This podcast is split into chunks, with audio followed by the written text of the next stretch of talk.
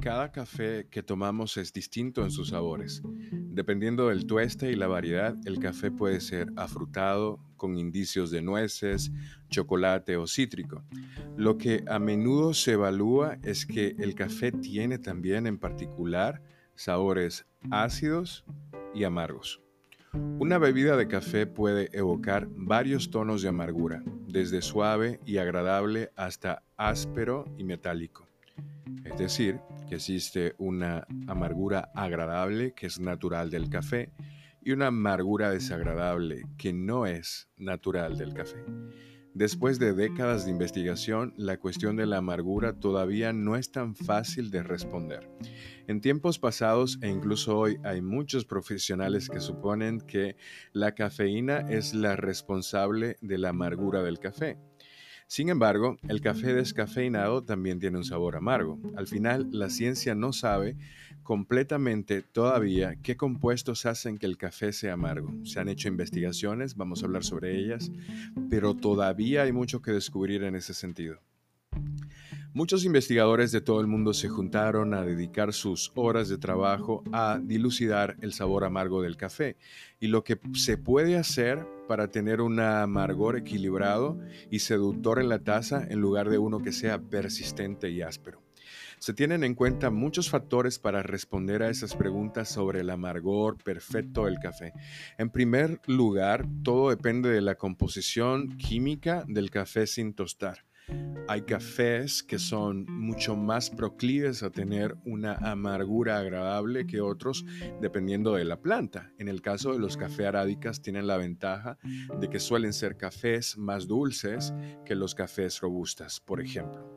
Los ácidos clorogénicos tienen un impacto posterior en el sabor amargo del café.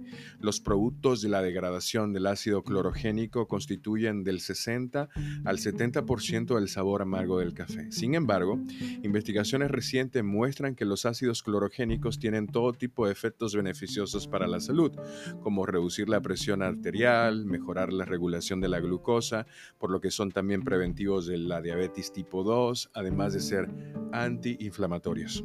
No los podemos remover. Los ácidos clorogénicos en sí mismos solo tienen un sabor agrio.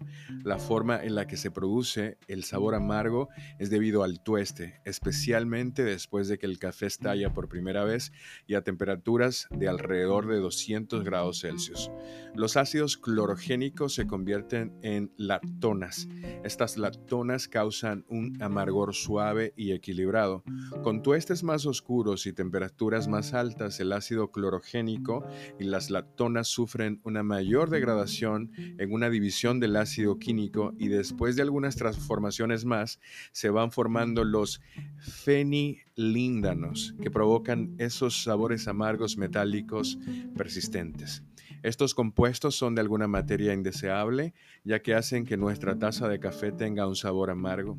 Recientemente, la investigación que se hizo también podría indicar que en base a los fenilíndanos y las lactonas hay una gran variedad de sabores menores, compuestos, compuestos activos, que mejoran el sabor amargo y que se forman en etapas posteriores del tostado.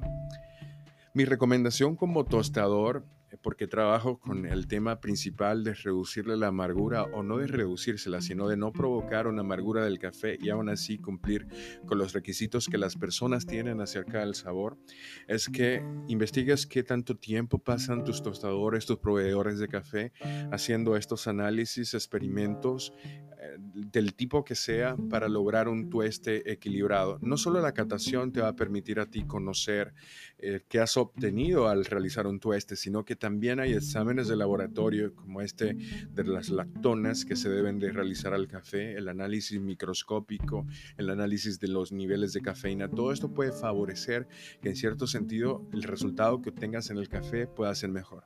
Si bien es cierto que el café es una, un arte, también tiene una técnica existe toda una tecnología detrás de una producción de una buena taza de café.